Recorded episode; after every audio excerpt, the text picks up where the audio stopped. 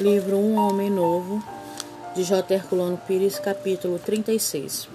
Pesquisa sobre as relações entre o corpo e o espírito. Descartes acusava os nossos sentidos físicos de responsáveis pela confusão entre a alma e o corpo, e essa acusação é hoje confirmada pela investigação científica.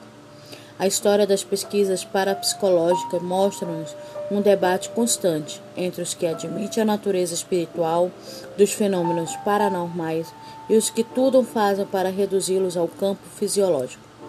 O mais curioso é que neste debate alguns religiosos se colocaram ao lado dos materialistas para combater o espiritismo, através da nova ciência, que por sinal é a primeira janela no nosso edifício científico a abrir-se para a espiritualidade.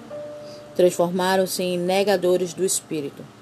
Compreende-se que os parapsicológicos materialistas, resistindo ao aguilhão, apegam-se à matéria.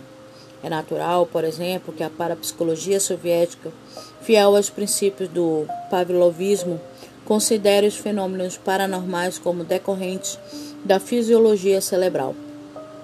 Mas quando investigadores da estatura científica de Heine Carrigan e Prince, por exemplo, sustentam que esses fenômenos não pertencem ao corpo do homem, e sim ao do espírito, é estranho que certos sacerdotes insistam publicamente em reduzi-los à matéria.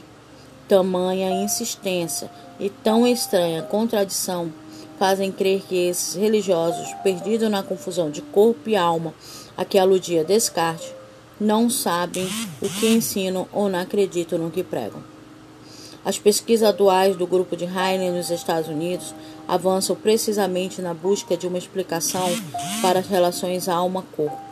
É preciso descobrir, segundo afirma o professor Heine, e isso desde o seu livro, O Alcance da Mente, como pode a mente humana, que não é material, agir sobre a matéria por vias não materiais. E enquanto os cientistas hoje procuram resolver esse problema espiritual, a sacerdote que mergulha na treva material. Final dos tempos, por certo. Aqui ele faz uma relação entre o corpo e o espírito, nas escolhas que fazemos, nas decisões, no modo de ser. Muitas das vezes precisamos afirmar que não, isso meu é material. E sabemos, conforme vamos estudando, que o Espírito é que me impulsiona, é que me direciona.